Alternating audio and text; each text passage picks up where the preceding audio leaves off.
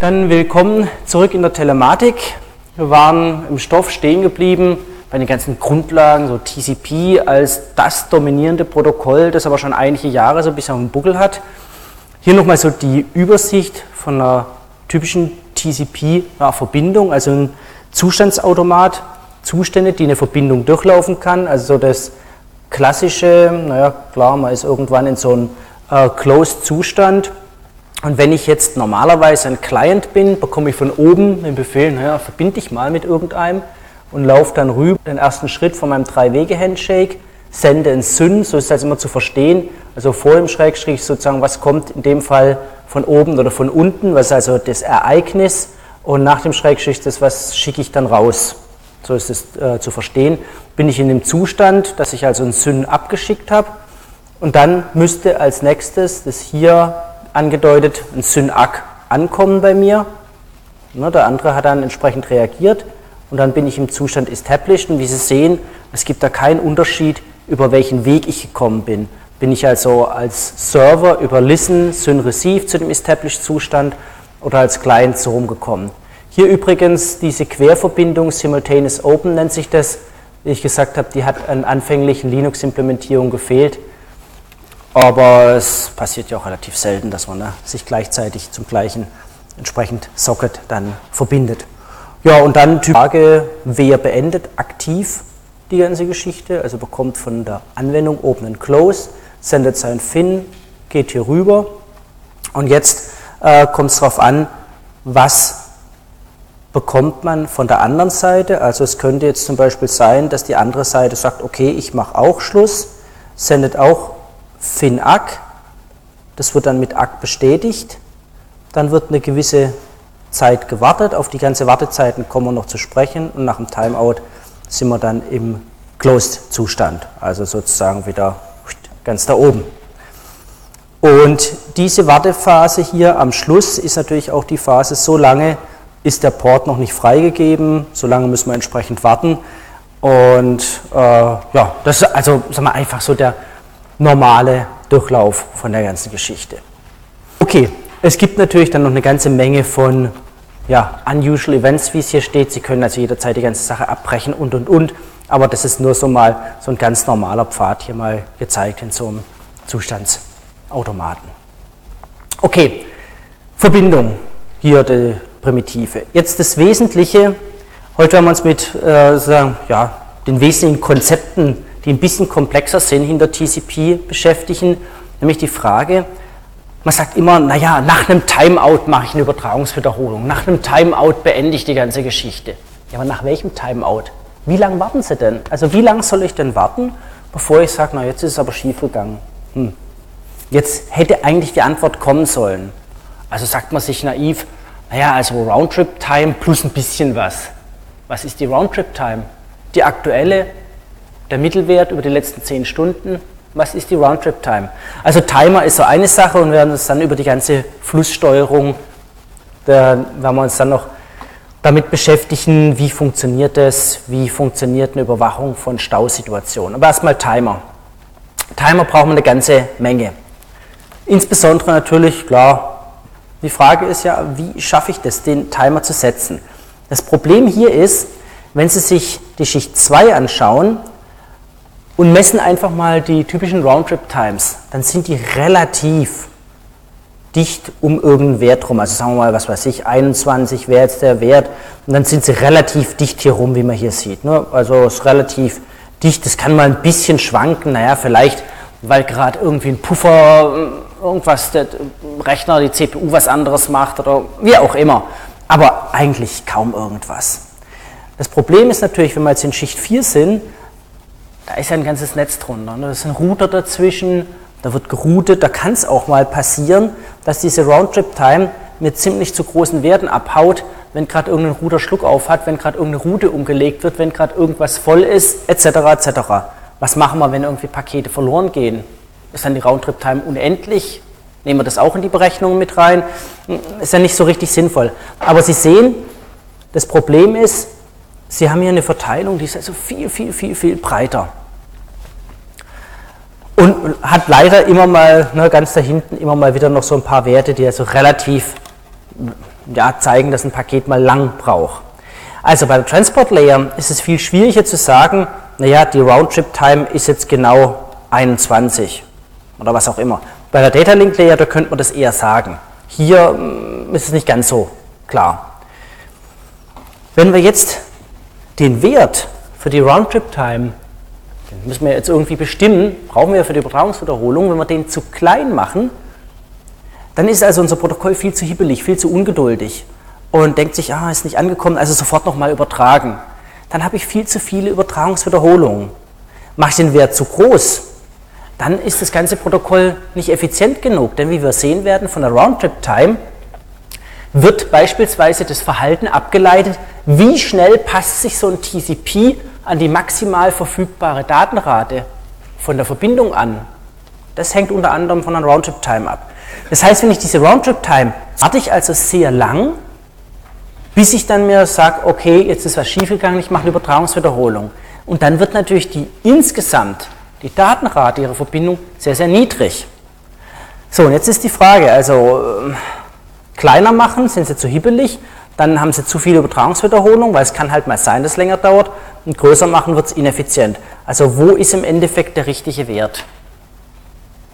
Fragestellung einer unzähligen Anzahl von Dissertationen, wie macht man richtige Roundtrip-Time-Berechnung. Wir werden es uns jetzt anschauen, wie macht es TCP. Also das ist schon die erste Frage, wie bestimme ich das überhaupt? Okay, also wir können sowas machen wie ein kleidender Mittelwert. Das ist so das Typische, dass man sagt, okay, ich habe Messungen, also hier in blau gezeigt, einfach äh, Messungen ich messe wirklich die Roundtrip-Time. Kann ich ja machen. Also ich schicke ein Paket und warte sozusagen, bis eine Antwort kommt und geht auf Antrag dann hoffentlich gleich geantwortet. Werden wir noch sehen, das stimmt bei TCP auch nicht immer. Aber davon gehen wir mal aus und mache dann eine Messung. Also zack, habe ich hier irgendwie solche gewisse Punkte. Und daraus leite ich jetzt meine Schätzung ab, indem ich einfach einen kleinen Mittelwert zum Beispiel mache, indem ich einfach sage, ich nehme einen Mittelwert der letzten 10 Werte, letzten 20 Werte, wie auch immer. Und das glättet dann die ganze Geschichte und das wäre beispielsweise eine Schätzung für die Roundtrip-Time. Nun Beispiel. Das ist noch nicht so, wie man es jetzt bei TCP macht. Man kann es also machen und äh, sieht, wie sich diese Mittelwerte dann entsprechend anpassen. Also wie man hier sozusagen von dieser ganz am Anfang diesen hohen Peak mit aufnimmt und dann langsam abbaut und die Frage ist, passen wir uns das schnell genug an? Na, wenn die grüne Kurve über dieser roten ist, heißt es ja, wir schätzen die Roundtrip-Time höher ein, als sie tatsächlich ist. Das heißt, wir werden ineffizient. Denn eigentlich müsste eine Antwort viel schneller da sein, weil die Roundtrip-Time ja niedriger ist. Wir warten aber länger. Wenn ich umgekehrt das Rote über der Grünen ist, heißt es ja nichts anderes, als dass meine Schätzung zu niedrig ist, also ich werde zu hibbelig. Ich sage mir, da ist noch kein Acknowledgement da, sofort über, erneut, übertragen. Es kann aber halt einfach mal sein, warum auch immer, dass mein Netz erhöhte Roundtrip-Time hat. Warum? Äh, ganz simpel, stellen Sie sich vor, ähm, Sie surfen über ein WLAN oder über ein Mobilfunknetz und da sind viele andere Teilnehmer. Das ist einfach voll. Dann ist es so, gerade beim Mobilfunknetz, naja, die Kapazität der Funkzelle teilt man sich wenn viele Gespräche laufen, muss der Datenverkehr warten und wenn mal wieder ein bisschen was frei ist, kommt der Datenverkehr durch. Und wenn halt zur Mittagszeit viel los ist, ja, wird der Datenverkehr halt nach unten gedrückt. Also steigen die Roundtrip-Times an. Wer im Sommer Mobilkommunikation hört, wird das kennenlernen. Äh, da gibt es gerade bei GPRS normalerweise eine halbe Sekunde. Wir hatten auch schon Roundtrip-Times von auf einen Schlag so fünf Minuten. Kann vorkommen. Ist natürlich jetzt schwer für TCP oder für ein Protokoll überhaupt darauf zu reagieren. Also die Frage ist, ja, ähm, wie setzt man jetzt den Timeout? Was klar ist, länger als die Roundtrip-Time. Äh, so sollte man es eigentlich setzen, weil sonst ist es unsinnig. Also wenn ich schneller nörkel, als es überhaupt gehen kann, ja, was mache ich dann? Ich erzeuge halt eine Übertragungswiederholung. Die ist unsinnig. Zu kurz soll es nicht sein, zu lang soll es nicht sein, das hatten wir gerade. Also wie machen wir es jetzt tatsächlich? Also man muss Roundtrip-Time samplen, also praktisch immer wieder Messwerte nehmen. Das heißt, ich übertrage mein Segment, also so heißen ja die Pakete hier jetzt bei TCP, übertrage ich und messe einfach, bis das Acknowledgement rüberkommt. Also hier ist ja meine Zeit, ich messe die Zeit, hier nehme ich meine Zeit, hier nehme ich meine Zeit und sage dann, okay, was ist jetzt hier dieses Delta? Übertragungswiederholungen werden ignoriert, weil das wird natürlich die Roundtrip-Times explodieren lassen. Das ist ganz klar. So, und jetzt, da das natürlich variiert, wie wir gerade gesehen haben, müssen wir irgendwie Mittelwerte bilden. Also wir müssen das glätten, die ganze Geschichte. Und darüber kann man sich endlos unterhalten, wie glätte ich die Mittelwerte, um möglichst hohe Leistungsfähigkeit zu bekommen und andererseits sozusagen nicht unnötige Übertragungswiederholung. Also brauche ich einen Algorithmus, der sich anpassen kann, je nachdem, wie die Leistung vom Netzwerk, das drunter liegt, ist. Und ein Name, der damit untrennbar verbunden ist, ist Van Jacobson, äh, immer noch hochaktiv in diesem ganzen, ganzen äh, Internetbereich. 1988 eingeführt, also TCP, Sie sehen TCP als Protokoll gibt es schon länger. Protokollformat, Paketkopf, Zustandsautomaten. Aber Sie können es natürlich verbessern. Also wie reagiert es? Wie schnell reagiert es? Sie können natürlich da einfach feste Werte setzen, große Werte setzen, dann tut das Protokoll immer noch, aber nicht so leistungsfähig. Hier, Van Jacobson hat jetzt gesagt, okay, wir machen diese Roundtrip-Time variabel, wir verwalten das für jede TCP-Verbindung und wir machen Schätzungen. Und die Roundtrip-Time ist eben die Schätzung, die im Moment wohl mh, mm, die beste ist. Also wie machen wir es? Und klar, wenn ich ein Segment sende, wird ein Zeit, äh, Timer gestartet, Zeitgeber, der wartet jetzt und irgendwann startet er die Übertragungswiederholung, sagt sich, okay, da ist kein Ack angekommen. Aber eben wann? So, was macht man jetzt? Er sagt sich jetzt, wenn man bekommt, bevor der Timer abläuft, also das ist also nach einer gewissen Zeit, das ist ja der Normalzustand, so sollte es ja eigentlich sein. Ich schicke was ab und bekomme ein Acknowledgement dafür. Dann messe ich diese Zeit und berechne daraus jetzt die Roundtrip-Time und sage einfach, das ist ein Faktor Alpha mal meine alte Roundtrip-Time plus 1 minus Alpha mal die jetzt gemessene Roundtrip-Time. Und damit nehme ich sozusagen zu einem gewissen Anteil die neue Roundtrip-Time mit rein aber natürlich auch die alte. Und ne, addiere die beiden und erhalte so meine neue Roundtrip-Time. Ich glätte die ganze Geschichte. Jetzt habe ich also eine Roundtrip-Time erhalten und diese Roundtrip-Time nehme ich als Basis und sage, und jetzt warte ich so und so oft mal die Roundtrip-Time, bevor ich einen Timeout auslöse und damit eine Übertragungswiederholung. Also ich schätze die Roundtrip-Time basierend auf den ganzen alten Werten der ganzen Geschichte und den aktuellen. Dann habe ich einen Wert. Das ist jetzt meine beste Schätzung. Also so habe ich es eben nach der Formel jetzt mal gemacht. Und so und so viel Mal, typischerweise, am Anfang haben wir gesagt, zum Beispiel zweimal Roundtrip-Time warte ich jetzt ab. Werden wir noch sehen, ist nicht flexibel genug, aber das ist jetzt erstmal so das relativ Einfache. Weil hm, ich kann natürlich jetzt optimieren, vielleicht 1,5 mal wäre ja auch, aber wie gesagt, ist ja nur eine Schätzung.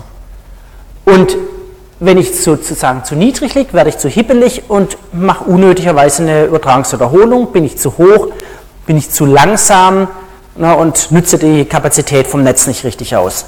Und jetzt kann man sich auch über das Beta endlos unterhalten. Wie setzt man das? 1,5, 1,37, 2 oder wie auch immer.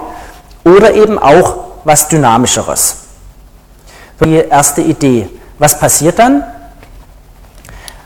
Man hat wieder diese Samples in Rot gezeigt. Also das ist praktisch immer diese Sample RTT, wie gerade eben gesagt. Wenn also ein Acknowledgement innerhalb vom Timeout kommt, dann messe ich jedes Mal die Zeit. Das ist mein Sample.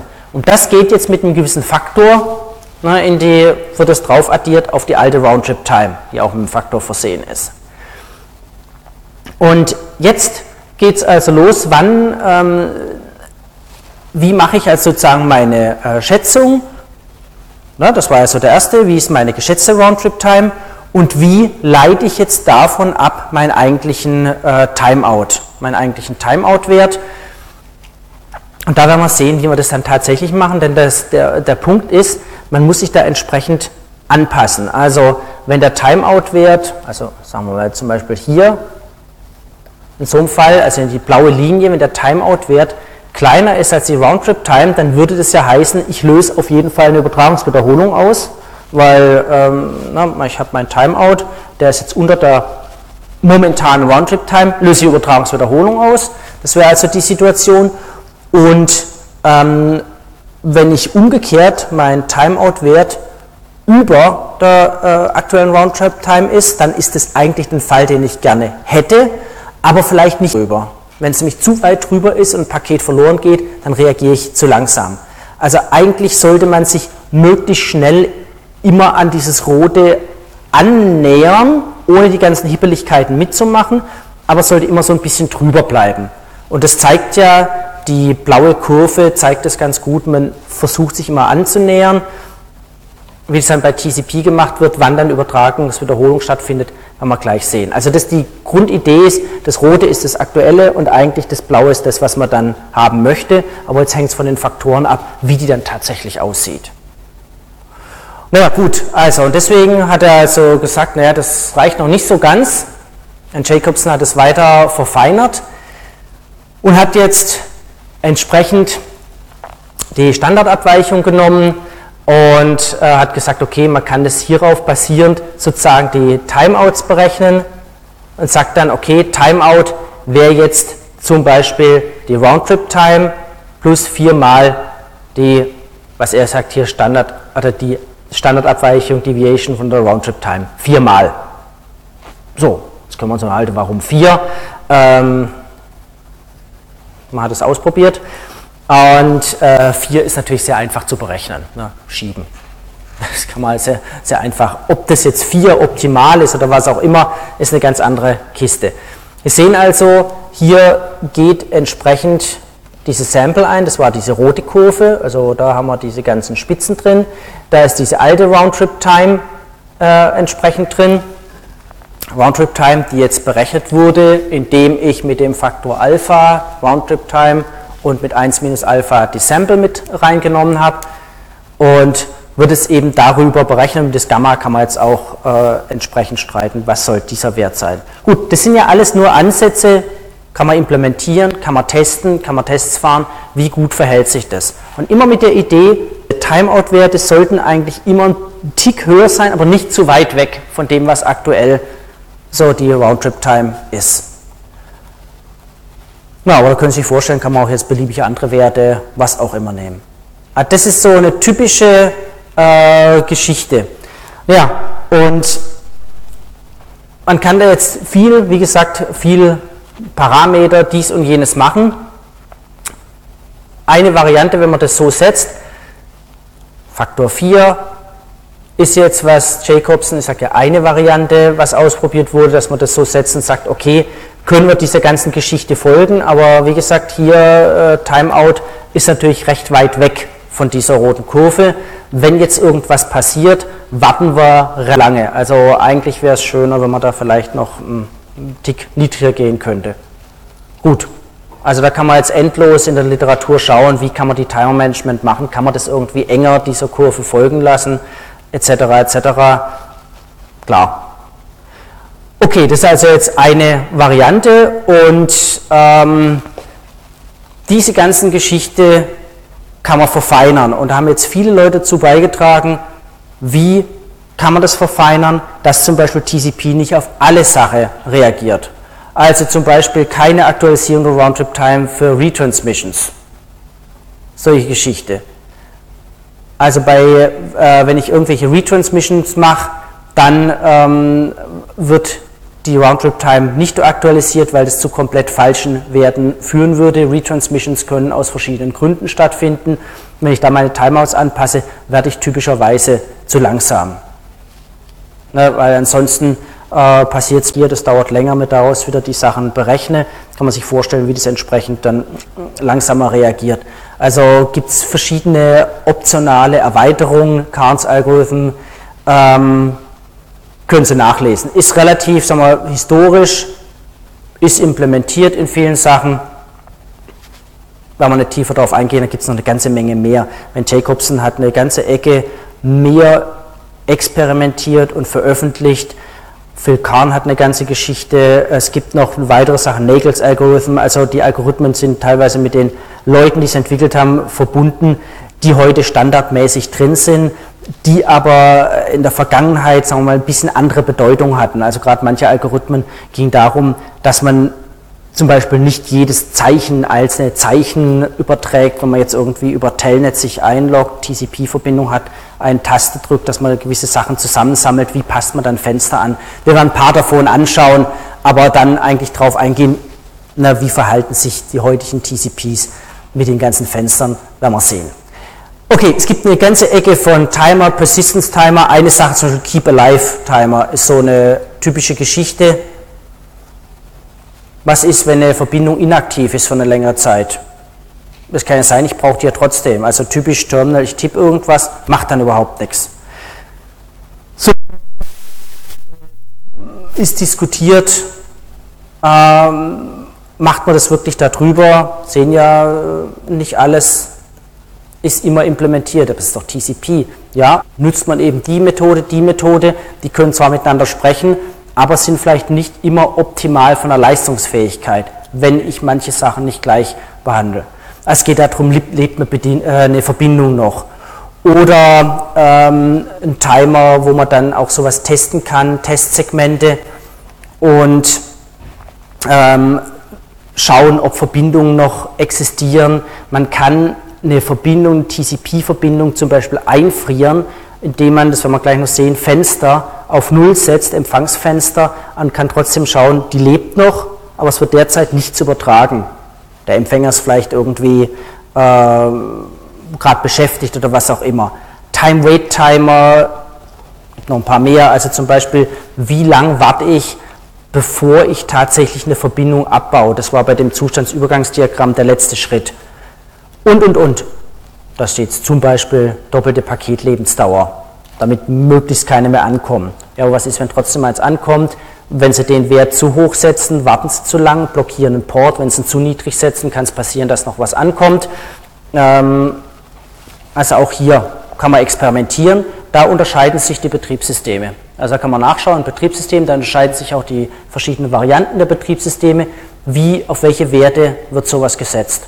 Sie können also die Sachen tunen, können sagen, okay, ich setze die Timer entsprechend kürzer und habe dadurch schneller zum Beispiel Ports wieder frei. Das kann man bei Server machen.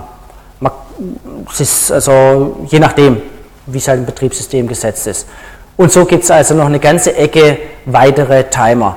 Das Hauptproblem, wie gesagt, ist einfach, wie schätzen Sie die Roundtrip-Time? Die brauchen wir gleich nochmal, wenn man die, die sogenannte Congestion Avoidance angeht, den Algorithmus, der also versucht, möglichst schnell auf die maximale Datenrate hochzukommen, die alle beruhen auf diesem Roundtrip-Time. Und diese Roundtrip-Time zu bestimmen, da gibt es einfach verschiedene Verfahren. Und Sie haben gesehen, je nachdem, wie man das macht, reagiert man einfach zu schnell oder man wird zu langsam. Also ähm, na, zu schnell heißt, ich übertrage zu schnell wieder und vergeude äh, Bandbreite. Zu langsam vergeude ich auch Bandbreite, ich nutze einfach nicht. Und da dazwischen muss man sich jetzt bewegen. Also das ist das Hauptproblem bei diesen ganzen TCP-Geschichten und insbesondere dann ein Problem, wenn diese Roundtrip-Times massiv schwanken. Wenn Sie ein normales lokales Netz haben, ist es überhaupt gar kein Thema. Im Campusnetz ist es praktisch auch noch kein Thema. Das Problem tritt auf, wenn Sie Weitverkehrsverbindungen haben und insbesondere, wenn Sie irgendwelche Funkkomponenten dazwischen haben, wo es einfach mal sein kann, dass mal richtig kräftige Störung dazwischen ist, die jetzt also äh, eine Verzögerung einfach auftauchen lassen. Dann gehen diese ganzen Schätzungen daneben und dann sinkt massiv die Datenrate von TCP. Das ist also ein typischer Effekt, äh, gerade bei Funkverbindung, dass die Datenrate, selbst wenn sie irgendwie 10 Megabit pro Sekunde haben, dass dann auf einmal auf eine Handvoll Kilobit runtergedrosselt werden. Sie immer denken so, der Effekt, warum lädt denn sozusagen die Webseite nicht? Dann hilft es manchmal einfach, einen Reload zu machen, dann werden die Parameter neu gesetzt und ich kann viel schneller nachladen, als wenn ich darauf warte, bis ich basierend auf den schlecht geschätzten Timern, die dann ablaufen, Übertragungswiederholung gemacht wird, etc. Also Timer ist so eine Geschichte für sich, kann man auch beliebig dran rumdrehen. Und die Timer brauchen wir unter anderem, um genau den Datentransfer zuverlässig zu machen und zu sagen, okay, Zuverlässigkeit bekomme ich unter anderem dadurch rein, indem ich eine Übertragungswiederholung mache. Nach dem Timeout Übertragungswiederholung, weil ja mein, mein IP nicht zuverlässig ist. Also will ich eine Zuverlässigkeit, ist ja eins der wesentlichen Merkmale. Und klar, IP ist nicht zuverlässig und das Wichtige hier, also Retransmission Timer, ist also pro Verbindung, gibt es den Retransmission Timer, der läuft aus, wenn nichts gekommen ist, erneute Übertragung. Wenn wir gleich noch sehen, kumulative X haben wir auch sehen. Und das Wesentliche ist, wann mache ich eine Übertragungswiederholung? Ganz typisch bei einem Timeout. Das ist so der typische Fall. Lauf durch, es kommt keine Bestätigung, Timeout, Übertragungswiederholung. Wir werden auch sehen, man kann das auch anstoßen, sogenannte Duplicate X. Das heißt, wenn ich eine Bestätigung für eine gewisse Menge von Daten erneut sende, dann heißt es für den Sender, wie wir noch sehen werden, die Verbindung steht, die lebt noch, aber das, was ich gesendet habe, ist noch gar nicht alles angekommen. Also kann ich sofort neu senden. Das werden wir sehen, das macht es deutlich schneller. Okay, machen wir ganz einfach, ein ganz einfacher TCP-Sender, machen wir noch keine Duplicate äh, noch keine Concession Control und diese ganze Geschichte. Wie funktioniert das? Sie bekommen an Ihrer Schnittstelle von oben Daten. Also hier ist irgendwo die Anwendung und hier ist unser TCP. Hier bekomme ich Daten. Und TCP denkt sich sozusagen, diese Daten, die kommen wie ein langer Bytestrom und erzeugt jetzt ein Segment. Da gibt es eine MSS, Maximum Segment Size. Da gucke ich, also bis zu der Größe kann ich gehen, kann aber auch kleinere schicken. Jetzt erzeuge ich ein Segment. Und die Sequenznummer ist jetzt die Nummer in meinem gedachten Datenstrom, der jetzt also kommt, kommen viele Bytes, kommt jetzt das Byte 4711 und dann ist es eben die Sequenznummer, die ich reinschreibe. Erinnern Sie sich, TCP-Kopf gibt es eine Sequenznummer und es gibt eine Acknowledgement Number. Und die Sequenznummer ist eben die vom ersten Datenbyte im Segment. Und dann startet man den Timer und sagt, okay, jetzt äh, läuft der Timer. Wenn er nicht bereits läuft für ein anderes Segment, dann startet man jetzt und hat eben sein Timeout-Intervall. Ja, und dann hofft man, dass ein entsprechendes Acknowledgement kommt. Und wenn nicht, dann überträgt man wieder, jetzt im einfachsten Fall, kommt kein Acknowledgement, sagt man, ich habe doch hier, das ist doch mein Segment, ist noch gar nicht bestätigt, also schickt man dieses Segment erneut. Eben das Segment, das diesen Timeout verursacht hat. Es kann ja auch sein, der Timer läuft bereits und ist sozusagen für ein älteres Segment gültig. Ich kann ja mehrere Segmente, Schrägstrich Pakete, unbestätigt schicken. Das werden wir gleich noch sehen. Ich habe ein Sendefenster, kennen Sie alles aus der Schicht 2, Sendefenster. Und solange das noch sozusagen noch offen ist, kann ich ja Segmente schicken.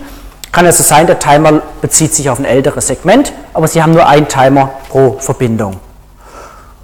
Ja, und beim, wenn Acknowledgement reingeht oder reinkommt, äh, dann schaut man, okay, bis zu welchem Zeitpunkt oder bis zu welchem Byte ist es jetzt äh, bestätigt, freut man sich, okay, bis hierhin ist bestätigt und startet einen Timer, äh, wenn es immer noch Segmente gibt, die nicht bestätigt sind.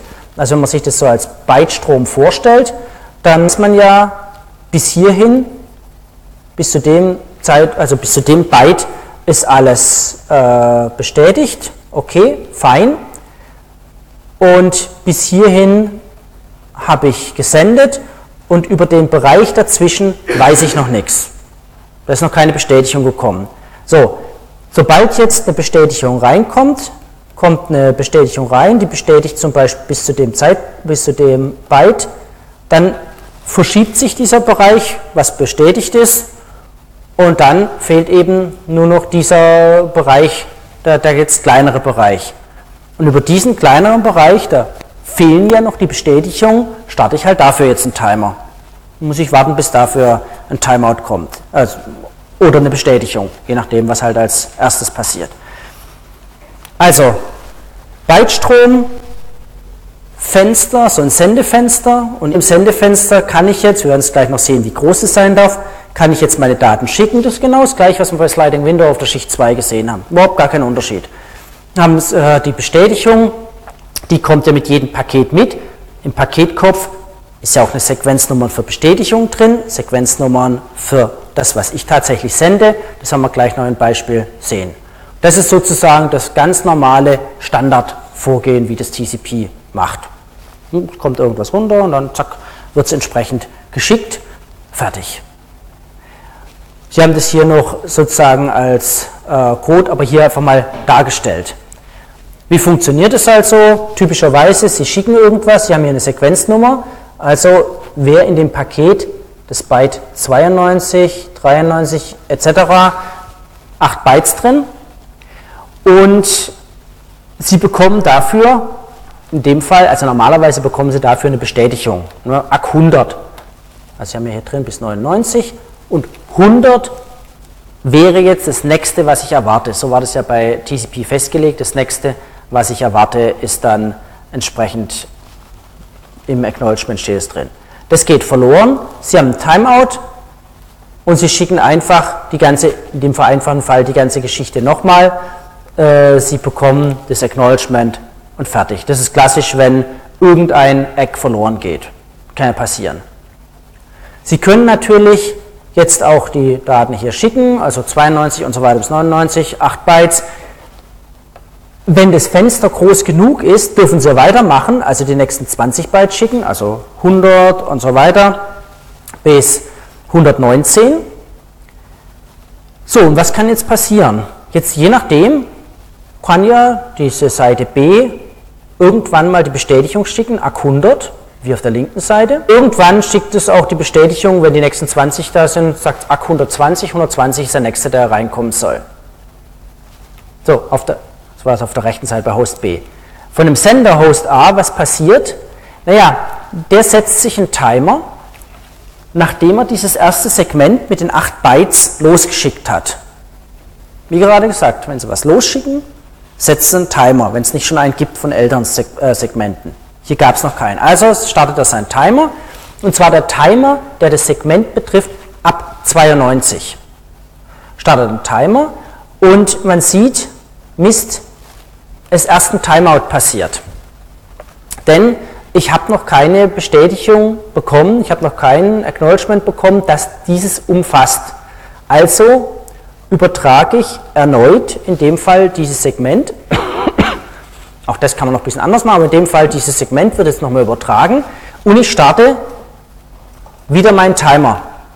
Jetzt kommt ein Acknowledgement äh, rein für dieses Segment, also hat er ja schon vorher losgeschickt, und auch gleich für das nächste. Wunderbar, der Timer ist mir dann sozusagen egal, der läuft halt einfach weiter. Aber die Daten, die sind ja schon unterwegs, kann ich ja nicht mehr zurückholen. Und der sagt sich dann, huch, was soll das? Naja gut, ist halt irgendwas schiefgegangen und bestätigt einfach erneut die 120. So, und damit ist sozusagen der alte Timer hinfällig und ich weiß, bis 120 ist dann schon alles bestätigt. Es kann natürlich auch sein, dass Acknowledgements verloren gehen, und zwar in, dem, äh, in der Art, dass sie verloren gehen, während ich schon weitere Daten, wie gerade eben aus meinem Sendefenster, rausgeschickt habe. Also, ich schicke wieder ab 92, starte also meinen Timer, der bezieht sich auf das Segment ab bei 92, schicke meine 8 Byte, wird gleich bestätigt, die Bestätigung geht verloren. Gut, ist noch nicht schlimm, weil es noch innerhalb vom Timeout ist. Ich schicke meine nächsten Daten, ich darf das vom Sendefenster her. Jetzt kommen die Daten an und dann sagt er sich, ja okay, schicke ich gleich einen ACK 120. Der weiß ja nicht, dass ein ACK 100 verloren gegangen ist. Ist aber in dem Fall komplett egal, weil dieses ACK 120 bestätigt automatisch, dass Host B korrekt empfangen hat, auch das ab 92 bis 99 100 bis 119. Also bestätigt sozusagen kumulativ die ganzen Daten davor. Das ist also Cumulative Egg. Das ist also ganz typisch, das macht man natürlich. Warum soll man jetzt nochmal ein Egg schicken fürs eine und nochmal fürs andere? Man hat einfach einen Datenstrom. Und ich sage einfach nur, bis hierhin ist alles korrekt. Jetzt ist also alles korrekt bis zum Byte 119 und ich erwarte 120 als nächsten. Und auf der Host A-Seite, da sagt sich, Oh prima, der hat es auf einen Schlag bestätigt. Der ist jetzt nicht traurig, dass jetzt also kein Acknowledgement kam für dieses erste Segment. Ist egal. Das ist einfach kumulativ. Er sagt sich, na gut, bis 120 stimmt alles, prima. Ist mir dann egal, dass sozusagen da eins verloren gegangen ist. Das spart natürlich Zeit. Man muss also nicht X wiederholen, nur des Bestätigens willen muss man nicht. Wenn man das auf einen Schlag machen kann, prima. Ist ein Aufwasch, spart man sich Daten. Das ist halt so ein kumulatives Acknowledgement.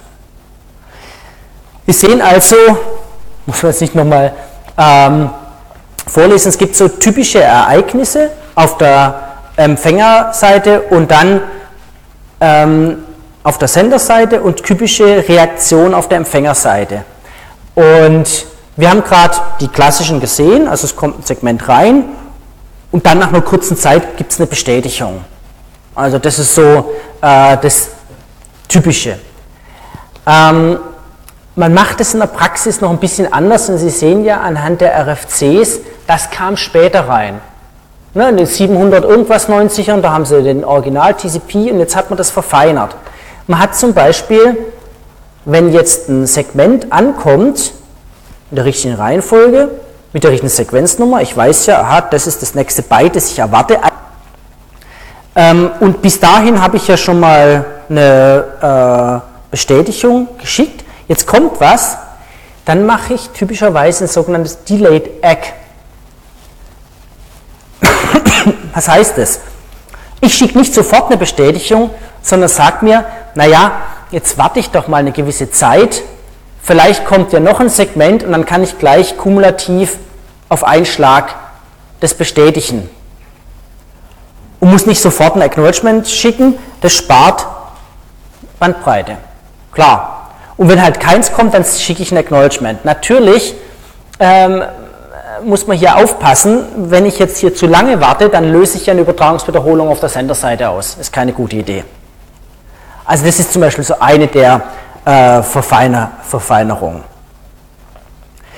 Okay, eine andere Verfeinerung, die ist wichtig, gerade auch im äh, Funkbereich.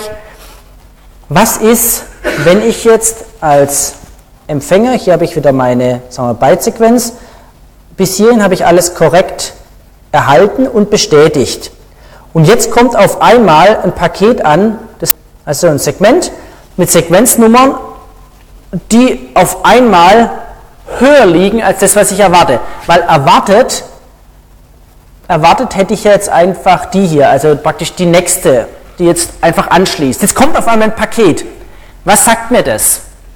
Das sagt mir als erstes, da ist was verloren gegangen. Denn eigentlich hätte doch das dazwischen kommen müssen. Gap detected. Also das heißt, ich habe eine Lücke entdeckt. Es sagt mir aber als zweites, und das ist vielleicht sogar wichtiger, die Verbindung lebt noch. Ist halt was verloren gegangen. Ist nicht schlimm, kann mal vorkommen. Also, was kann ich machen? Das hat man auch eingeführt. Ich kann ein sogenanntes Duplicate Egg schicken. Das heißt, ich zeige damit dem Sender sofort, hey, ich habe was gekriegt von dir, ist nicht das, was ich erwartet habe. Was ich erwarte, ist das, was in dem Duplicate Egg drin steckt. Dann steckt drin, das ist die nächste Sequenznummer, die ich erwarte, aber ich habe was gekriegt von dir. Und das sagt dem Sender, oh, es ist was verloren gegangen, aber die Verbindung lebt noch. Und das ist extrem wichtig, weil man äh, ansonsten vielleicht falsch reagieren könnte, wenn man sagt, oh, die Verbindung ist vielleicht ganz langsam geworden oder gibt es die überhaupt noch oder was auch immer. Gibt es noch. Ja, und dann ähm, kann man sozusagen durch das Duplicate Egg signalisieren, alles klar, ich habe was gekriegt, das merke ich mir auch. Ähm, na, vielleicht kann ich ja nachher, brauche ich ja eigentlich nur die Lücken wieder zu bekommen, aber ähm, reagier mal. Wie man das macht mit dem Lückenfüllen, Selective Acknowledgement ist nochmal ein anderes Thema. Und so gibt es also verschiedene Ereignisse auf der Empfängerseite, ich habe jetzt die beiden mal rausgepickt, wo man sagen kann, und so reagiert dann der Empfänger drauf. Also wenn Segmente kommen, die jetzt diese Lücken entsprechend füllen würden, äh, was macht man dann? Naja, wenn es eben passt, also wenn es sozusagen ähm, direkt anschließend an das ist, was man richtig schon bekommen hat, dann sendet man sofort ein Egg, ansonsten wartet man wieder und, und, und. Also gibt es viele Sachen, Sie können sich vorstellen, damit kann man ganz schön rumspielen. Implementiert man das so, implementiert man das so, wie lange wartet man, macht man das, macht man das nicht. Sollte natürlich zusammenpassen. so viel erstmal als einfach mal Einblick, wie kann man jetzt diese Grundfunktion TCP, ich übertrage irgendwas, an welchen Stellen kann man drehen? Am Timer kann man drehen. An dem, wie praktisch reagiert der Empfänger, kann man drehen. Aber immer dran denken, dass natürlich ein in Anführungszeichen unbedarfter Sender, der vielleicht nicht alle Varianten der Optimierung drin hat, Optimierung in Anführungszeichen, die sind nicht immer optimal, die Sachen, aber der Erweiterung drin hat, muss immer noch richtig reagieren.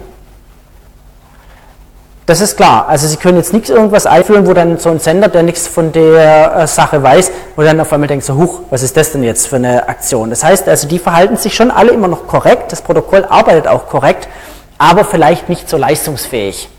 Also auch ohne Duplicate Egg würde TCP korrekt arbeiten, das ist überhaupt nicht der Punkt aber eben vielleicht nicht so schnell reagieren können. Die Effizienz geht runter.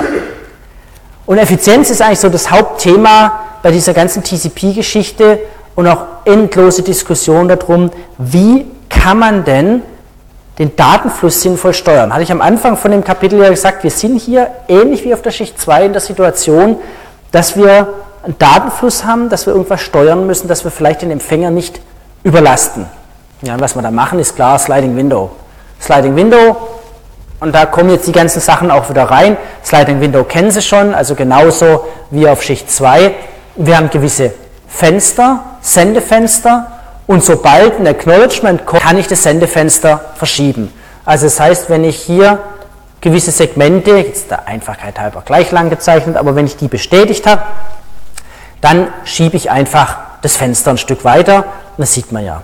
So haben wir es ja kennengelernt auf der Schicht 2. HDLC, Sendefenster, Sequenznummern, da haben wir alles so Modulo 8 gehabt, 0 bis 7 und haben dann was senden können. Also, das ist so eine ganz typische Sache. Es gibt noch so Ausnahmen, aber das ist nicht das Wesentliche.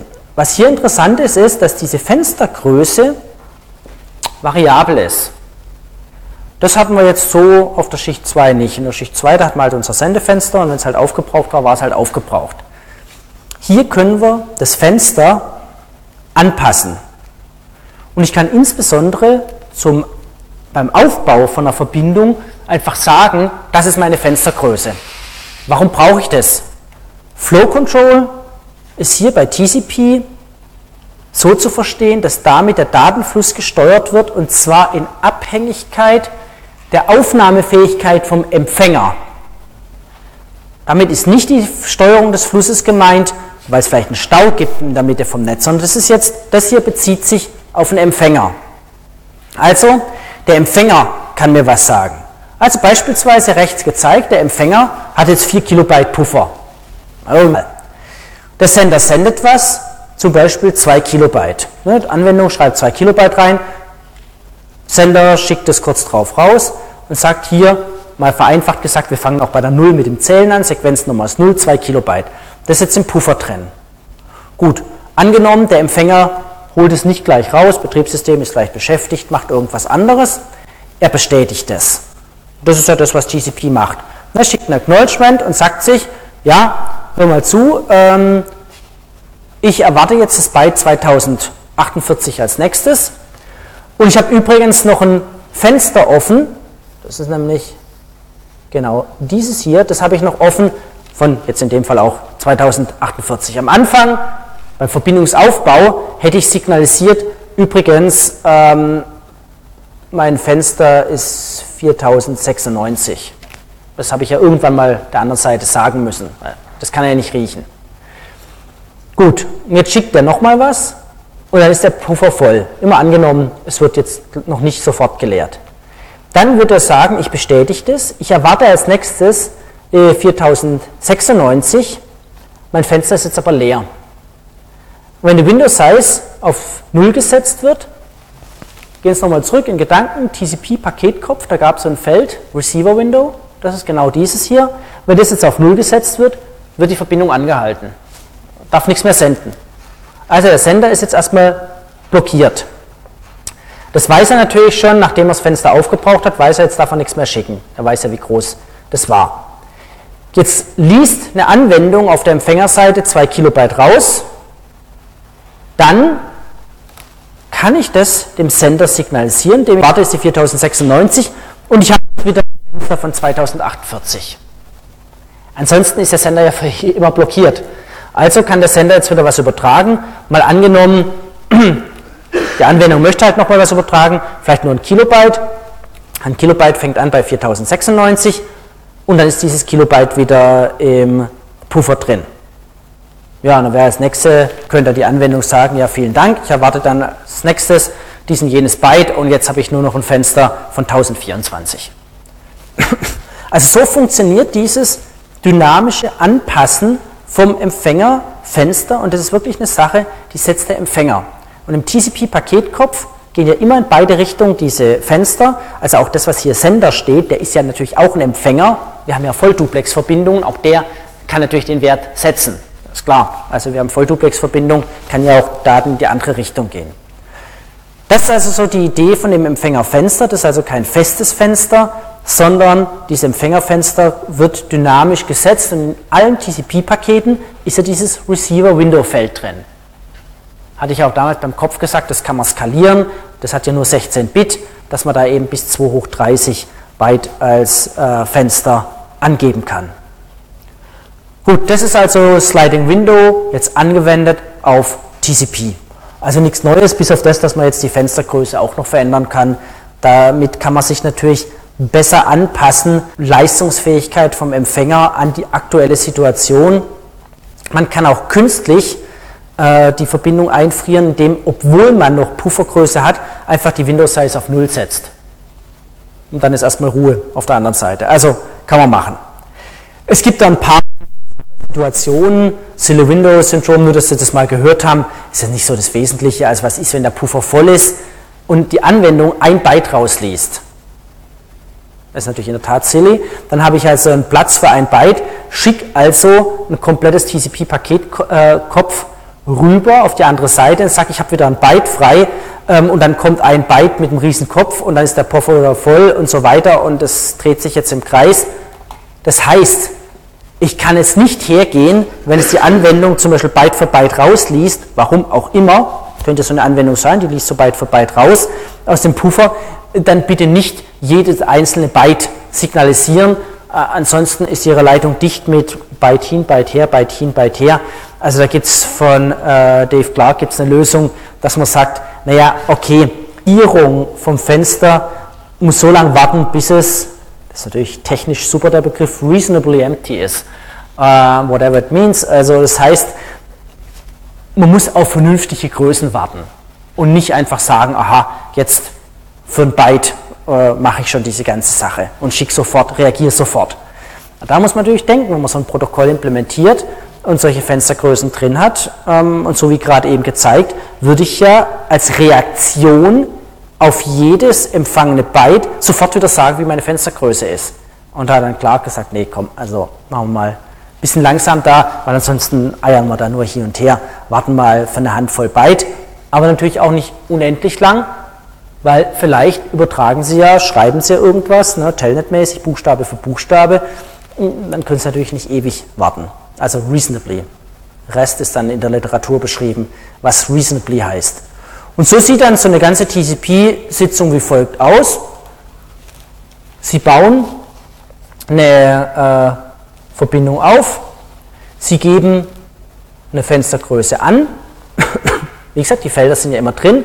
Man setzt auch eine Maximum Segment Size entsprechend. Und jetzt kommt dieser klassische Drei-Wege-Handshake, Syn, Syn-Ak, Ak, und würde es entsprechend die Sachen bestätigen, kann dabei auch zum Beispiel hier die Maximum Segment Size verkleinern, aus welchen Gründen auch immer. Auch der Server in dem Fall gibt eine Fenstergröße an, und mit hat man jetzt ja schon mehrfach durchgeixt. Also haben Sie einen ganz normalen Drei-Wege-Handshake, dann kommen irgendwelche Daten und ja, können Sie eine ganze Ecke Daten äh, schicken beispielsweise.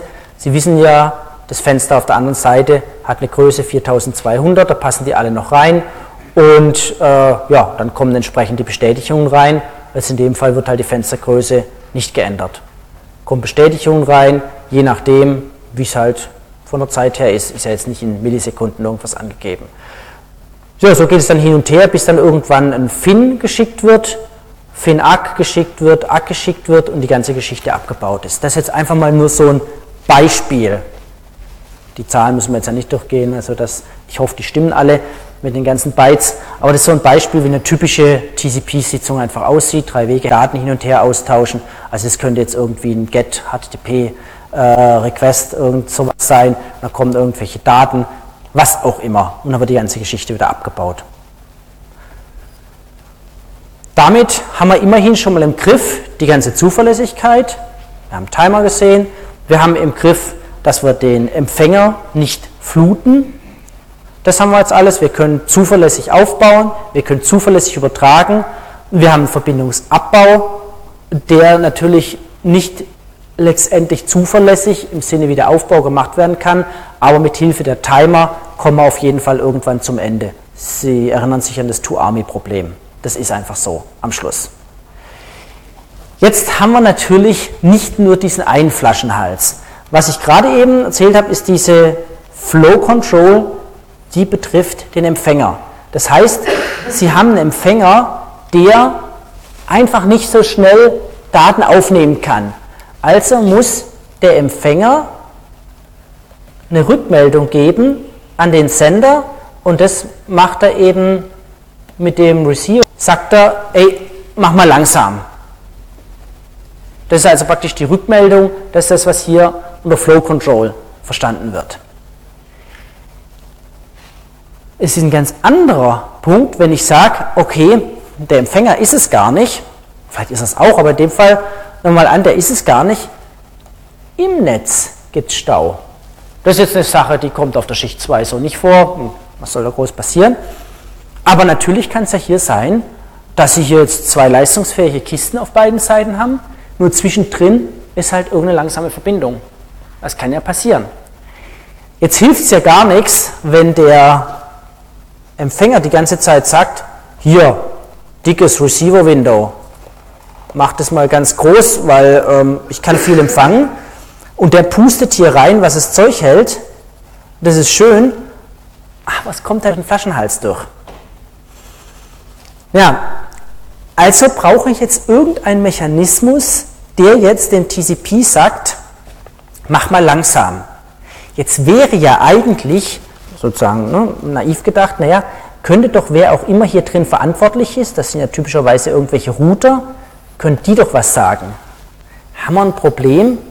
Hier drin sind wir immer in der Schicht 3, nur hier außen sind wir doch in der Schicht 4. Also geht nicht. Mit den Standardmechanismen geht es nicht. Wir werden sehen, da gibt es Erweiterungen, die können sowas. Ist aber überhaupt nicht so weit jetzt verbreitet implementiert und genutzt. Standardmäßig kann ja die Schicht 4 nicht einfach da reingucken. Das ist irgendwie Router. Was merkt denn die Schicht 4? Naja, der Empfänger sagt sich, boah, da tröppelt halt ein lahmer Sender, kommt nicht viel an. Also der, der Empfänger, der wird sich nicht beschweren, da kommen halt nicht viele Daten. Na und? Wer es merkt, ist hier oben der Sender. Der Sender merkt es, woran? Die Acknowledgements. Die kommen gar nicht, kommen ewig spät, wann kommen sie gar nicht? Wenn an der Engstelle der Router gesagt hat, jetzt reicht es mir mal mit den vielen TCP-Paketen, ich werfe die weg. Das Einzige, was ein Router machen kann, ist einfach Paket verwerfen. Ist IP, ist unzuverlässig. Ich bin auf Schicht 3 als Router. Interessiert mich das, dass da ein TCP drüber ist? Nö. Also werfe ich es weg. Das ist das Einzige, was der Router eigentlich machen kann, wegwerfen. Gut, ähm, wie merke ich wegwerfen? Die Acknowledgements kommen nicht an. Also merke ich als Sender, die Eggs stehe ich ja drauf, passe meine Timeouts etc. an oder kommen gar nicht. Und daran merke ich einen Stau. Aber Achtung, großes Achtung, nur unter der Annahme, dass Paketverluste aufgrund von Stausituationen das typische sind und nicht aufgrund von einfach Fehlern. Also es einfach so, der Blitz einschlägt und das Paket kaputt ist. Könnte es, könnte sein, die Schicht 2 sagt, Paket kaputt. Da sagt bereits der Router Pech. Das hat mit Stau gar nichts zu tun. Das Fatale ist jetzt, dass TCP so entworfen wurde, dass man bei Paketverlust immer von Stau ausgeht. Was ja bei Glasfaser-Kupferstrecken auch stimmt. Da passiert selten. Klar, wir haben 10 hoch minus 12 Bit Error Rates bei Glasfaser, 10 hoch minus 15 etc. etc. Aber selten im Vergleich zu Stausituationen. Deswegen sagt man, wenn ein Paket verloren geht, dann aufgrund von Stau, weil ein Router sich nicht anders zu helfen wusste, als das Paket zu verwerfen. Was soll er denn machen, wenn die Puffer. Dumm ist nur, dass das bei Funknetzen zum Beispiel gar nicht stimmt. Bei Funknetzen kommt es locker zu Paketverlusten, einfach weil eine Störung da ist. Funk 10 hoch minus 3 Bitfehlerrate. Und deswegen verhaut sich der TCP gnadenlos und tut nicht so richtig. Mehr im Sommer. Hier sind wir jetzt bei Festnetzen. Da können wir davon ausgehen, wenn Paket verloren geht, dann ist es typischerweise ein Stau. Aber es ist halt eine Annahme. Ne? Okay, und deswegen brauche ich eine Steuerung des Verhaltens bei Stau. Und das bezeichnen wir jetzt mit Congestion Control. Und so wie es ein Flow Control Window gibt, das ist nämlich das Receiver Window in TCP, gibt es auch ein Congestion Window. Und der Sender muss jetzt schauen, sozusagen, was ist das Minimum von den beiden und darf nur bis zum kleineren gehen. Ist also das Receiver-Window kleiner, darf er maximal bis dahin gehen mit dem Senden. Ist das Congestion-Window kleiner, darf er maximal dahin gehen. Congestion-Window kleiner Receiver-Window heißt, es gibt Stau. Receiver-Window kleiner Congestion-Window heißt, na, der Empfänger ist halt nicht schnell genug mit dem Wegschaufeln der Daten. Er muss das Minimum nehmen. Wie berechne ich jetzt dieses Congestion-Window? Und das ist eins der ganz, ganz großen, ja, nicht Mysterien, aber der ganz großen Punkte, die immer wieder zu, und hier kann man auch sich wieder mit endlosen Dissertationen wahrscheinlich austoben. Also was ist überhaupt Stau? Wie gesagt, Stau hat nichts damit zu tun, dass der Empfänger irgendwas nicht kann. Stau heißt einfach nur, im Netz kommt es vor, dass zu viele über die gleiche Strecke wollen. Und was ich gemeint habe, naja, Long Delays, das ist eine, das ist noch nett, der steckt jetzt in der Warteschlange oder der Puffer schmeißt es einfach weg. Klar, wir versuchen erstmal UDP wegzuwerfen, bevor wir TCP wegwerfen, aber irgendwann trifft es auch TCP. Und das ist eines der Hauptprobleme. Egal wie Sie Ihr Netz bauen, Stau kann immer vorkommen, solange Sie keine knallharte Zugangskontrolle am Rand haben. Das ist natürlich sagen, ich habe nur also Unicast-Verbindung und ich habe eine knallharte Zugangskontrolle, dann kann kein Stau vorkommen. Klar, weil dann sage ich einfach, die Summe der eingehenden Datenströme darf nie die Kapazität von meinem Gesamtnetz übersteigen, passiert nichts. So sind die Netze aber nicht gebaut. Das heißt, es kann ein Stau ganz einfach entstehen, wenn Sie jetzt sagen, okay, ähm, die beiden, die schicken jetzt, also hier entsprechend ihre Datenströme über so einen sogenannten Bottleneck-Link und in diesem Router wächst deswegen der Ausgangspuffer immer weiter an, weil die kommen beide rein, vielleicht ne, über verschiedene Eingänge beispielsweise. Und dann haben wir ein Problem. Wenn ich jetzt sozusagen dem Billig-Szenario mir überlege, okay, ich hätte unendlich große Puffer, naja, dann wird einfach die Verzögerung immer weiter ansteigen. Ist ja klar. Und die Kapazität von dem Link dann werden sich die beiden teilen. Also im Endeffekt, wenn es über einen Ausgang rausgehen soll, wenn hier der will ein Megabit pro Sekunde schicken, der will ein Megabit pro Sekunde schicken, hier hinten geht aber nur einen raus, naja, dann wird er halt irgendwann auf 0,5 äh, und 0,5, weil es halt nicht mehr geht. In unserem Szenario werden die bei 1 bleiben, der Puffer wird immer länger. In der echten Welt wird TCP das irgendwann regeln, dass sie beide auf 0,5 gehen. Bei Infinite Buffers, was nicht realistisch ist, würden die beide mit einem schicken und der Puffer ist halt unendlich groß. Also die Verzögerung wird immer weiter hochgehen. Ist nicht realistisch, ich habe natürlich nur begrenzte Puffer und irgendwann habe ich Paketverluste. Wie komme ich aber dazu, dass irgendwann die beiden Hosts sich auf das faire 50-50 einigen? Also eine Fairness einbauen, werden wir noch sehen. Okay, also das ist jetzt einfach nur äh, symbolisiert. Gut, Natürlich kann man sich das anschauen, was ist, wenn jetzt der Puffer entsprechend begrenzt ist. Was passiert dann, wenn ich diesen Router habe? Dann muss ich also eine Übertragungswiederholung machen, sobald ein Paket verloren geht. dann haben wir natürlich das Problem, dass dann die Last entsprechend auch ansteigt. Ist ja klar, weil dann habe ich die Originaldaten und die erneut übertragenen Daten. Die tragen überhaupt nichts zum sogenannten Goodput bei, also zu dem, praktisch zu den Daten, die tatsächlich sinnvoll hinterher beim Empfänger ankommen. Sie tragen einfach nur was zur Last bei. Eine Übertragungswiederholung ist ja eigentlich nichts Schönes, weil dazu erhöhe ich die Last, aber es kommt ja nicht mehr an sinnvollen Daten durch das Netz durch. Okay, Sie haben noch ein paar weitere Beispiele, ich zeige das gleich an TCP, wie wir dann reagieren. Das heißt, das Problem ist, immer sobald ich Stau habe, sobald ich Stau habe, entstehen gewisse Kosten. Ich muss mehr Arbeit leisten, nämlich für die Übertragungswiederholung, um hinterher sinnvolle Daten in Goodput rauszubekommen. Das heißt, auch Übertragungswiederholungen, die, un, also die eigentlich nicht benötigt werden, egal, die Links, die Leitungen müssen mehrfach Kopien sozusagen übermitteln, auch wenn es gar nichts bringt. Also das ist natürlich nicht so besonders toll und damit schrumpft natürlich die Kapazität, die die Leitung noch tatsächlich für die eigentlichen Daten hat, wenn sie eine Übertragungswiederholung die Sachen drin haben. Also das heißt, Stau ist nicht eine besonders tolle Sache. Sie können sich jetzt die verschiedenen Szenarien in Ruhe mal anschauen mit Multi-Hop-Paths und, und, und. Wir werden jetzt einfach mal schauen, wie lösen wir das. Also weil das Problem ist ja klar, ne? mehrere Links mit zu großer Kapazität wollen halt über einen rüber, es passt nicht.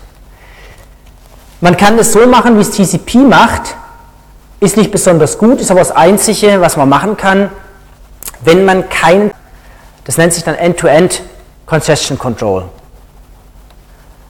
Es gibt also keine Rückmeldung vom Netz, sondern ich leite mir die Stausituation einfach davon ab, welche Werte ich zum Beispiel bei den Acknowledgements sehe, wenn die immer später kommen oder wenn Pakete verloren gehen, also mein Timeout zuschlägt. Daran merke ich, jetzt ist irgendwas im Netz los, aber nur wenn ich davon ausgehe, Verluste basieren auf Stau. Und genau das ist, was TCP macht. Das macht es ein End-to-End-Protokoll und schaut sich anhand der zu spät oder gar nicht eingehenden Acknowledgements, schließt es sozusagen auf das Netz. Das hat einige Probleme. Deswegen, andere Systeme machen das anders. Es gibt Systeme, wo die Router, also die Schicht 3, eine Rückmeldung gibt auf die Endsysteme. Also Schicht 3 meldet was der Schicht 4 und hat also sozusagen ein einzelnes Bit, das den Stau signalisiert. Das machen Protokolle wie ATM, äh, System Network Architecture, das von IBM, von Digital gab es was. Und man hat die Idee übernommen bei TCP/IP mit der Early Congestion Notification. Das ist ein Bit, das im IP-Paket gesetzt werden kann. Gibt es also einen Standard dazu. Das heißt, ein Router kann auf dem Weg von einem Sender zu einem Empfänger dieses Bit setzen, wenn er merkt, jetzt wird es eng. Natürlich muss das Paket noch durchkommen bis zum Empfänger. Der muss es auswerten, muss dann auf dem Rückweg das auch wieder setzen, damit es nämlich der eigentliche Sender überhaupt bekommt. Ist ja klar. Also wenn Sie hier ähm, auf Schicht 4 Ihren Host haben, hier auf Schicht 4 Ihren Host und auf Schicht 3 Ihre Router und Sie schicken Ihr Paket und der hier sagt, oh, es wird eng und der setzt jetzt dieses Bit, dann geht es ja zunächst mal mit dem normalen Datenstrom dahin und auf dem Rückweg wird es dann dem signalisiert und dann merkt er erst, oh, da ist irgendwas los. Man könnte sich ja überlegen, wir machen so eine direkte Rückmeldung. Auch sowas könnte man ja machen. Man muss nur aufpassen, diese ganzen Mechanismen dürfen nicht jetzt dazu führen, dass sie zum Beispiel neue Angriffsmöglichkeiten eröffnen, dass sie sagen, oh, jetzt tue ich mal gezielt den Router nerven. Sie wollen ja eigentlich ein Ende-zu-Ende-System und das ist eher so ein Hinweis, der ihnen hilft, ihr Ende-zu-Ende-Protokoll zu optimieren. Also ECN ist da das Stichwort im Internetbereich. ATM gehen wir nicht näher darauf ein, wie die es machen, die machen so eine explizite Geschichte, sondern wir schauen uns TCP an. Wie funktioniert es jetzt? Die Idee, die grundlegende ist natürlich, ich will mich als TCP an die verfügbare Datenrate rantasten. Naja, ähm, wenn ich also einen 10 Megabit Link habe, möchte ich irgendwie versuchen, mit meinem TCP daran zu kommen. Ich kann nicht brutal einfach senden, weil was passiert, wenn ich da einfach 20 Megabit reinhaue, zwischendrin ist ein 10 Megabit Link, habe ich Datenverlust. Also Datenverlust heißt, kommt kein Acknowledgement, muss die Übertragungswiederholung machen, die Übertragungswiederholung reduzieren die ohnehin schon zu knappe Kapazität. Keine gute Idee. Also brauche ich jetzt ein Verfahren, wie ich so, wie so eine Rampe ranfahren kann, möglichst an die 10 Megabit und ja nicht drüber rausgehen, damit kein Verlust eintritt. Also kann ich doch mal versuchen, meine Datenrate, mit der ich übertrage von Schicht 4, zu vergrößern, vergrößern, vergrößern, teste damit sozusagen an, wie viel geht denn, bis irgendwas kracht. Wie kann man das machen? Also, ich habe zum Beispiel so ein Stauvermeidungsfenster, wie man es konkret macht, das kommt gleich. Aber so ein Fenster, Fenstergröße ist hier abgetragen auf der Y-Achse und ich vergrößere das. Ich vergrößere das, vergrößere das. Auf eine äh, gewisse Größe, zum Beispiel 16 Kilobyte. Und jetzt kracht's. Jetzt, das war jetzt zu viel. Also 16 Kilobyte heißt ja nur, bis zu dieser Größe darf ich unbestätigt Daten schicken. Also kann ich praktisch reinpumpen. Mit Line Speed sozusagen. Okay, war zu viel. Und dann ist die Idee, naja, dann ähm, mache ich das mal ein bisschen kleiner und taste mich dann wieder ran. Und so bekommt man so eine Art Sägezahnmuster dieser Fenstergröße, denn das man kann ja auch nicht sagen, naja, also in der idealen Welt würde ich mich dann irgendwann mal einem stabilen Zustand annähern. In der realen Welt ist es ja so, dass das Stau die Stausituation ist ja nichts Konstantes im Netz, sondern die ändert sich ja auch permanent. Also kann ich ja nicht mich einmal anpassen und dann sagen, so ist es jetzt, jetzt sind wir stabil. Es ändert sich ja. Es kann ja sein, dass eine gewisse Fenstergröße geeignet war, gerade noch, aber jetzt nicht mehr, weil vielleicht andere Sender dazukommen. TCP nimmt ein Verfahren, das abgekürzt IMD heißt, Additive Increase. Was heißt es? Dieses Fenster Congestion Window wird jetzt um eine MSS, Maximum Segment Size, auf die hat man sich ja geeinigt, also sagen wir mal 1500 oder haben wir ja gerade eben ein Beispiel gesehen. Ich vergrößere das Fenster um diesen Wert jede Roundtrip-Time, bis ich einen Verlust erkenne. Das wäre zum Beispiel eine Sache. Und wir werden gleich die Optimierung sehen. Und sobald, wie erkenne ich den Verlust? Timeout hat zugeschlagen. Sobald ich was erkenne, da, als ein Verlust, sehe ich das zum Beispiel. Das wäre zum Beispiel so, äh, so, eine Geschichte. Also für jede, für jede Roundtrip-Time, jede Roundtrip-Time könnte ich das erhöhen um eine äh, MSS, bis ich einen Verlust erkenne und dann halbiere ich das. Das ist so die klassische Idee. Wie das dann umgesetzt wird, gleich. Und das nennt man Additive Increase. Multiplicative Decrease. Das heißt, langsames Rantasten, wenn was passiert, relativ stark runtergehen. IMD, unter dem Stichwort finden Sie Berge von Verfahren Berge von Dissertationen wieder. Wie kann man das jetzt machen? Ist es richtig, eine Maximum Sequence Size, jede Roundtrip Time? Ähm, wie macht man das? Implementiert wird es nicht über die Roundtrip Time, das, also so mit der Roundtrip Time, so kann man das also ursprünglich finden. Implementiert wird es darüber, wann die Acknowledgements eingehen. Aber jetzt erstmal hier sozusagen äh, die grundlegende Idee. Ich weiß, ich darf nicht beliebig viele Bytes unbestätigt ausstehen haben. Das ist ja genau das Gleiche, was wir auf der Schicht 2 ja auch gehabt haben. Das heißt, ähm, auf der Schicht 2 hatten wir auch genau die Sache, dass wir sagen, okay, bis hierhin habe ich gesendet, da haben wir dann Pakete durchgezählt, aber ist ja egal, Bytes durchzählen, Pakete durchzählen. Bis hierhin ist es bestätigt. Dieser Zwischenraum darf eben nicht größer werden als das Congestion Window. Das ist also wesentlich. Und dieses Congestion Window, das entsprechend ähm, wird jetzt vergrößert mit jeder Roundtrip Time. Und man kann jetzt ganz grob sagen, eine grob Datenrate ist Congestion Window durch Roundtrip Time in Bytes pro Sekunde. Wir werden da gleich noch bessere Formeln sehen. Ähm, das deutet aber schon eine Sache an. Sie finden in den Formeln, die die Leistungsfähigkeit von TCP in Bit pro Sekunde angibt, also wie viel bekomme ich denn als Endanwender durch, finden Sie interessanterweise nirgendwo die Datenrate Ihrer Schicht 2. Also, oh, ich habe ein fettes 10 Gigabit Ethernet. Das ist komplett egal. Das ist dem TCP, wie man sieht, egal, wenn wir das gleich noch an, der, an einer der Formeln sehen, wie kann man so die Leistungsfähigkeit abschätzen. Das hängt nämlich davon ab, wie groß sind die Fenster und wie lang ist die Umlaufzeit. Also in diesem vereinfachten Betrachtung ist das Congestion Window ist also eine dynamische Geschichte und hängt von naja, einer Stausituation im Netz ab. Wenn der Stau so krass ist, dass also Pakete verloren gehen, dann wird es halbiert und ansonsten gehe ich immer eine Maximum Sequence Size eben obendrauf pro Roundtrip Time. Wie bekomme ich mit, dass irgendwas ähm, verloren gegangen ist? Das klassische ist Timeout. Auf die, da kommen wir gleich noch drauf. Also das typische Verlust ist der Timeout. Und dann reduziere ich genau dieses Fenster und das ist dieser IMD-Mechanismus. Das also, das war so eine der ersten Ideen. Jetzt ist natürlich die Frage, ist das leistungsfähig genug? Kann ich damit mich möglichst schnell an die tatsächlich zur Verfügung stehende Datenrate anpassen oder nicht?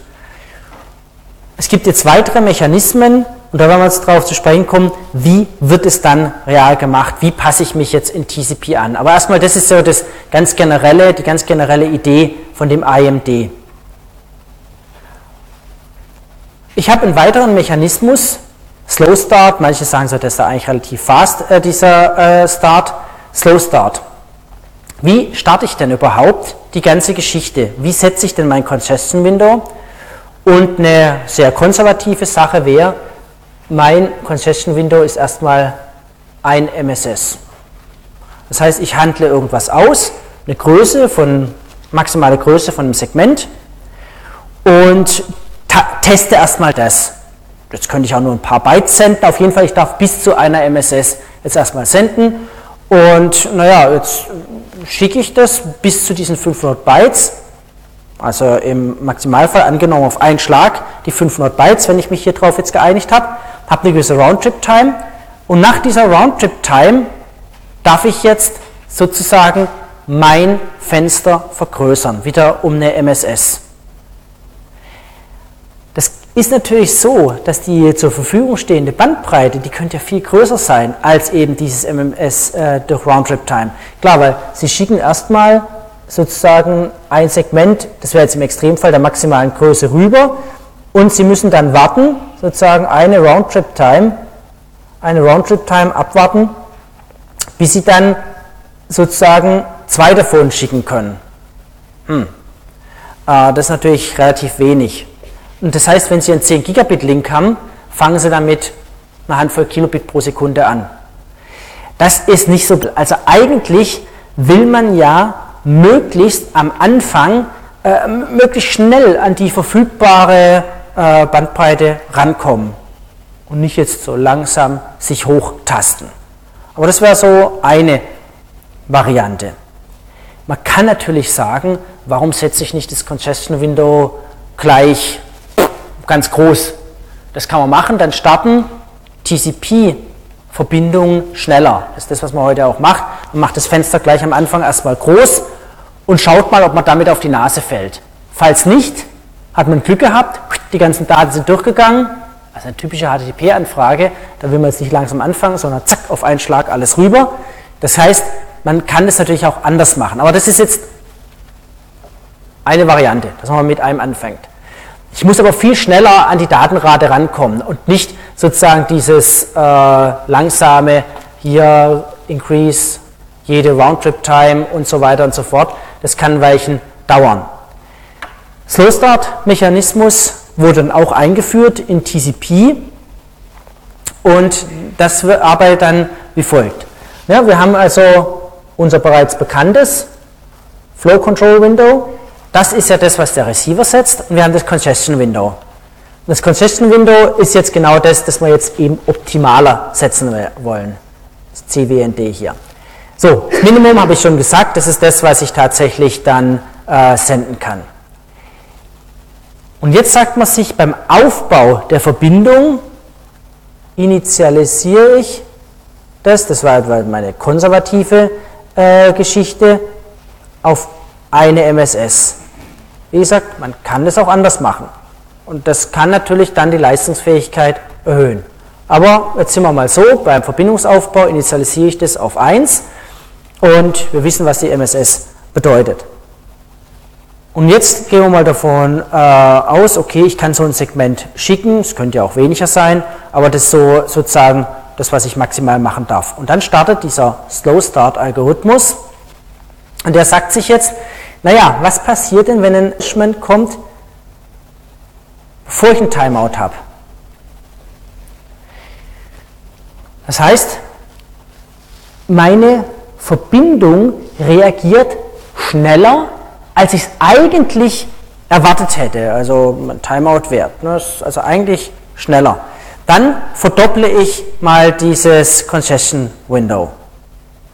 Also das ist sozusagen ähm, die Variante, wie man relativ schneller rankommt. Ich verdopple das. Wenn ein Acknowledgement kommt vor dem Timeout, dann verdopple das Concession Window. Und verdoppeln ist ja ein exponentielles Wachstum, wenn ich immer verdopple. Ansonsten, was heißt ansonsten? Acknowledgement kommt nach dem Timeout, sprich, ich habe eine Übertragungswiederholung einleiten müssen, wird so zurückgesetzt. Das ist also so äh, die Idee. Und das ist also die erste Idee, dass man sagt, ich verdopple, verdopple und habe dann so ein exponentielles Wachstum, bis ich an das Flow Control Fenster rankomme. Das war so die erste Idee. Na, äh, drüber darf ich ja nicht. Ich muss Minimum von beiden nehmen. Es gab dann eine Verfeinerung, das ist das, was man dann nutzt. Man führt noch einen Schwellwert ein. Sie sehen, es wird immer ein bisschen komplexer. Ich, führe, ich zeige es gleich an einem Bild. Ich führe noch einen Schwellwert ein. Und der Schwellwert, der sagt jetzt, bis zu diesem Schwellwert darf ich jetzt sozusagen exponentiell schnell wachsen. Und dann muss ich mich langsam linear an vielleicht dieses Maximum rantasten. Ich habe einen Schwellwert, zum Beispiel am Anfang 64 Kilobyte und an den kann ich relativ schnell ranwachsen, sagen wir gleich ein Bild sehen und danach langsam. Okay. Wenn also ein Paket verloren geht, dann, und auch das macht der Slow Start Algorithmus, dann muss ich irgendwas auch mit dem Schwellwert machen. Dann wird dieser Schwellwert auf die Hälfte der aktuellen Fenstergröße gesetzt. Hm. Alles verwirrend, wie sieht das aus? Haben wir gleich noch in der Grafik ganz schön sehen. Also, was passiert? Ich habe, ähm, sagen jetzt in der ja, einfachen Variante, ich schicke ein Segment und da kommt entsprechend die Bestätigung zurück. Nehmen wir einfach mal an, das wäre jetzt so die aktuelle Roundtrip-Time. Und danach darf ich dann zwei Segmente schicken. Warum? Ich habe mein Fenster von einem Maximum Sequence Size aufs Doppelte vergrößern, vergrößert. Wie kann man das implementieren? Naja, man inkrementiert dieses Congestion Window für jedes Acknowledgement, das man entsprechend empfangen hat, für ein Segment. Also wenn ich jetzt mal vereinfacht angenommen ein Segment schicke, bekomme ich ein Acknowledgement dafür. Dann darf ich zwei schicken. Dann bekomme ich ja die beiden bestätigt. Kann natürlich auch kumulativ sein, aber ich die, bekomme die beiden bestätigt und darf dann für jedes bestätigte Segment wiederum eins schicken, also kann ich schon vier schicken. Am Anfang ist also die Datenrate natürlich noch relativ niedrig, aber dann nähere ich mich, also gehe ich dann exponentiell hoch. Das geht also relativ schnell, die ganze Geschichte. Aber am Anfang natürlich langsam. Deswegen, es wäre schöner, wenn ich am Anfang gleich viel mehr schicken könnte. Aber so passe ich mich dann an. Und dann kommt dieses berühmte Verhalten raus, dass man hier auf der linken Seite das Congestion Window hat und dass man in Kilobyte, und das ist jetzt nur mal für ein Beispiel gezeigt, dass man jetzt auch hier jetzt, wir haben keine Schwankung drin, also wir machen das jetzt richtig schön Stück für Stück. Das sieht natürlich in der Realität ein bisschen bizarrer aus, ist ja klar, Sie haben nicht immer was zu senden, die Roundtrip-Times sind nicht immer gleich, etc. Dass Sie aber anfangen mit sozusagen hier ein, dann zwei, dann vier, dann acht, hier sind wir schon bei 16 äh, Kilobyte. Angenommen, unser Threshold, der ist, wäre hier, also diese, dieses Limit, da gehen wir jetzt exponentiell schnell, gehen wir daran bis an den Schwellwert.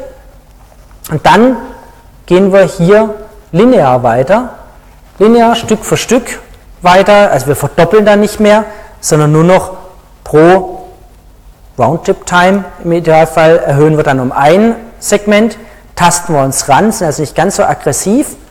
Es passiert, warum auch immer, dass ein Timeout geschieht.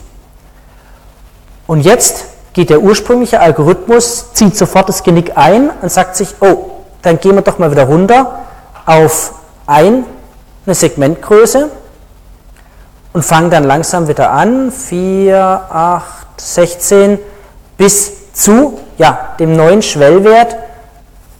Und das ist genau die Hälfte des alten Concession Windows. Und wie gesagt, was ich senden darf, muss immer noch kleiner sein als Receiver Window. Das ist klar, also immer nur das Minimum von beiden. Das ist jetzt so dieses typische Verhalten, dass ich mich mal exponentiell schnell bis an den Schwellwert rangehe, dann nur noch jede Roundtrip-Time um eine Segmentgröße, bis ein Timeout passiert und dann sofort wieder das Genick einziehe und sage, oh je, jetzt ist was passiert, taste ich mich langsam ran. Und dieses Verhalten führt dazu, dass man über längere Zeit gesehen sich sehr schön anpasst an die wirkliche Kapazität, wenn denn alles stabil ist, führt aber auch dazu, dass nach einem einzigen Paketverlust das TCP, wenn es diese Variante von Slow Start implementiert hat, relativ schlecht reagiert. Was heißt das? Wenn Sie irgendwas runterladen und einmal kommt ein Timeout, dann sackt sofort die Datenrate massiv ab. Auch wenn es sein kann, dass da vielleicht gar kein Stau ist, sondern nur irgendjemand einmal einen Schluck auf hatte, ein Paket verloren gegangen ist, dann sackt sofort massiv die Datenrate ab. Und das ist natürlich ein großes Problem. Also die Frage ist, muss man so krass reagieren oder könnte man nicht auch sagen, naja, ähm, ich mache zum Beispiel ab, ab, dem Punkt weiter ne, und gehe dann gleich da. Und das sind dann diese verschiedenen TCP-Varianten, die zwar das Paketformat, Protokoll, alles gleich haben, aber eben unterschiedlich leistungsfähig sind. Wir sagen, nee, ich mache es nicht ganz so extrem, ich gehe nicht auf 1 runter, sondern ich fange einfach mit meinem Fenster beim anderen an und denke, das war nur was ganz kurzes, temporäres. Und wenn ich wieder auf die Nase falle, dann halbiere ich es halt wieder, etc. Die ziehen sich also nicht so schnell zurück. Und da kann man natürlich jetzt endlos wiederum sich Vergleiche schaffen, welches ist besser, welches ist schlechter, unter welchen Bedingungen. Aber das hier in schwarz gezeigt ist erstmal so das typische Verhalten von dem Slow Start Mechanismus. Der tastet sich, das heißt zwar Slow Start, auch wenn exponentiell drin ist, aber er tastet sich langsam dann ran an das Maximale und zieht sofort massiv die Senderate runter, wenn irgendwas passiert ist. Also mit einem starte ich und auch wenn es wie gesagt Slow Start heißt, trotzdem ähm, versuche ich am Anfang schnell ranzukommen und dann vermeide ich einen Stau. Also langsam krabbel ich da hoch und versuche dann so an die maximale Kapazität ranzukommen. Das ist eine Congestion Avoidance Phase. Ja, und dann, wenn Überlast dran ist, dann gehe ich halt runter und beim nächsten Mal bin ich ein bisschen vorsichtiger. Der Punkt ist, ich gehe von Stau aus und natürlich stellt sich die Frage, wie kriege ich raus, ähm, welche Art Verlust war es denn? Wie kann ich das vielleicht schneller machen? Es ist so, der Empfänger kann mir gewisse Hinweise geben, wenn also sozusagen mehrfach Acknowledgements eingehen für die gleiche Sache, also drei Duplikate, also dreimal Acknowledgement von irgendwas reingeht, kann ich anders reagieren, weil dann weiß ich, aha, da geht ja was durch, es kommen ja wieder Daten. Also von daher ähm, kann ich irgendwas machen. Ich kann zum Beispiel sagen, okay, dann geht noch was durch, ist also kein radikaler Stau, halbiere ich das Window und wachse ab dann linear, wie ich es gerade eingezeichnet habe. Wenn Timeout entsprechend äh, kommt, kann ich also dieses äh, Radikale machen, also wenn Timeout kommt und ich merke, da kommt gar nichts mehr durch. Also nicht drei duplizierte Achs, die ja immerhin noch sagen, die Verbindung gibt es noch, sondern da ist gar nichts, dann muss ich radikal mich zurückziehen. Also das heißt, die, wenn X noch zurückkommen, dann heißt es ja, da geht noch irgendwas durch. Und wenn ein Timeout ist, dann ist es also wirklich ein Stau. Sie können nicht ins Netz reinschauen, sondern Sie versuchen nur sozusagen herauszubekommen aus dem, wie die X reinkommen, was passiert denn in dem Netz. Also das ist zum Beispiel eine äh, Variante. Und wie gesagt, dieses Slow Start ist natürlich überall drin, aber ist natürlich nicht ideal, wenn nur ein Paket gerade verloren geht. Wenn ein Paket, was soll's, kann ja mal passieren. Und dann dauert es natürlich relativ lang, die Verzögerung, wann wird ein Resend gemacht und, und, und. Also gerade bei drahtlosen Verbindungen, kurze, irgendwie kurze Interferenz drauf, dann habe ich ein Problem. Und deswegen, kurz angedeutet, sende ich so ein dupliziertes Acknowledgement sofort, wenn ich ein Segment bekomme, wenn also irgendwas durchkommt, das aber jetzt von der Reihenfolge her nicht passt, also so eine Lücke drin ist, dann mache ich genau dieses, dieses sofort wieder ein Acknowledgement senden. Und wenn ich dreimal das gemacht habe, dann weiß ich, okay, das Ding, das Ding ist also verloren gegangen. Und dann schicke ich genau das, das verloren gegangen ist. Und denke also, wahrscheinlich ist nur das verloren gegangen und hoffe mal, dass da die Bestätigung für dieses dann wiederholte kommt, bevor der richtige Timeout zuschlägt, wo ich dann wieder diese ganzen Wiederholungsmechanismen starten muss. Also das heißt, man versucht möglichst schnell zu reagieren und die Lücke zu stopfen. Das ist das Fast Retransmit. Wir sehen also, wir haben da jetzt noch ein paar Optimierungen, bevor wir dann sehen, aha, das ist also jetzt so, was das TCP wirklich kann. Und diese Optimierung, das können Sie auch im Dokument nachlesen, sind in manchen TCPs drin, in manchen TCPs nicht drin, in den ganzen modernen sind natürlich die ganzen Mechanismen drin, aber die haben sich erst im Laufe der Zeit einfach entwickelt. Okay, also sehen, äh, es wird dann doch ein bisschen kniffliger, wenn man dann mal reinschaut, welche Mechanismen stecken noch so alle drin. Dazu gibt es natürlich logischerweise auch wieder Übungsaufgaben. Denkst dran, Übungsaufgaben sind so grob auch eine Basis in Richtung für die Klausur. Vom einfach nur zuhören wird es ein bisschen eng. Okay, beim nächsten Mal ein bisschen äh, TCP. Ein paar Mechanismen wird aber, kommt da nicht mehr so viel dran. Und dann noch zwei weitere Schicht 4 Protokolle. Gut, dann vielen Dank für heute.